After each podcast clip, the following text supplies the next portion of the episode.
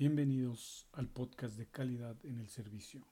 En esta cápsula les hablaré sobre el balance costo-beneficio en el sistema de gestión Lean. El beneficio de una empresa se puede mostrar como precio menos costo igual a beneficio. Es una simple fórmula que planteada de este modo, para el ingeniero Ono, muestra que el costo existe para ser reducido, no para ser calculado. La idea que pretende transmitir es que el mercado es quien fija el precio y que la única manera segura de incrementar el beneficio es reduciendo los costos. De ahí la fijación de esta metodología para la reducción de los despilfarros que impactan en el costo y merman el beneficio. Lograr condiciones que permitan competir con mayores oportunidades de éxito exige a las empresas desarrollar ventajas competitivas en su forma de operar, actuando directamente en la única partida de la cuenta de resultados sobre la que pueden decidir plenamente los costos. Una fuente de ventaja son las actividades desarrolladas o más bien en cómo se desarrollan esas actividades.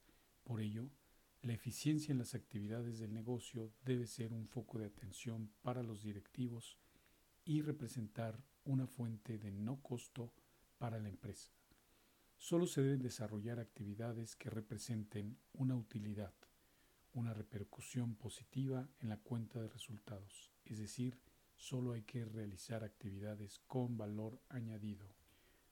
Toshio Ono afirmó, si un supervisor no conoce la existencia de un problema y éste no se trata, no se realizan mejoras y no se puede bajar los costos.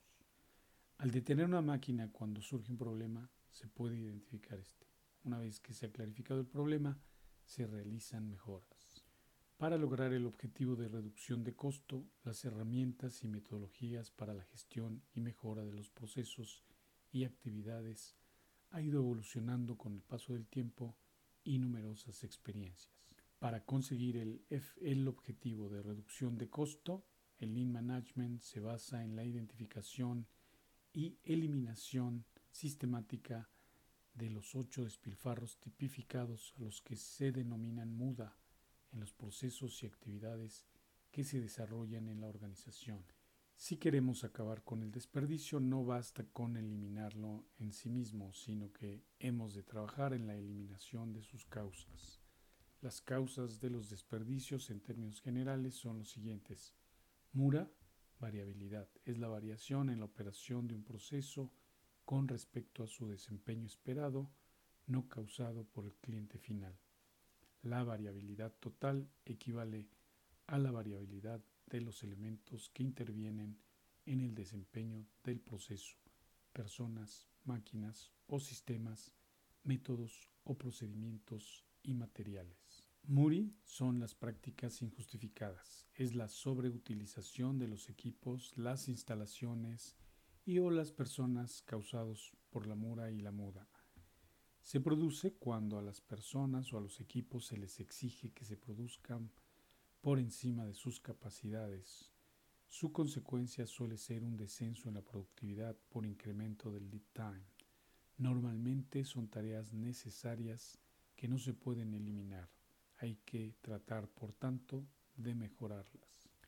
Muda es toda actividad que absorbe recursos pero no crea valor al proceso. Son todas las cosas por las que el cliente no está dispuesto a pagar. Con la eliminación continua de despilfarros en los procesos, aumentamos el porcentaje de actividades que generan valor añadido, reduciendo los tiempos y los costos, mejorando por tanto, la rentabilidad. Los despilfarros son actividades, procesos, tiempos, espacios, materiales, etc., que no aumentan el valor del producto o servicio y que además no son necesarias para el sistema o proceso. Se distinguen, por tanto, dos tipos de actividades sin valor añadido. Unas se catalogan como despilfarro y otras no. Los despilfarros necesarios son las actividades sin valor añadido que no generan valor, pero que son necesarias para el proceso sistema, por lo que no pueden eliminarse. Sobre este tipo de actividades se debe trabajar en su reducción. Un ejemplo de despilfarro necesario sería la preparación de la maquinaria o los test de calidad de los productos. Sobre las actividades que generan el valor añadido, se debe trabajar en su optimización.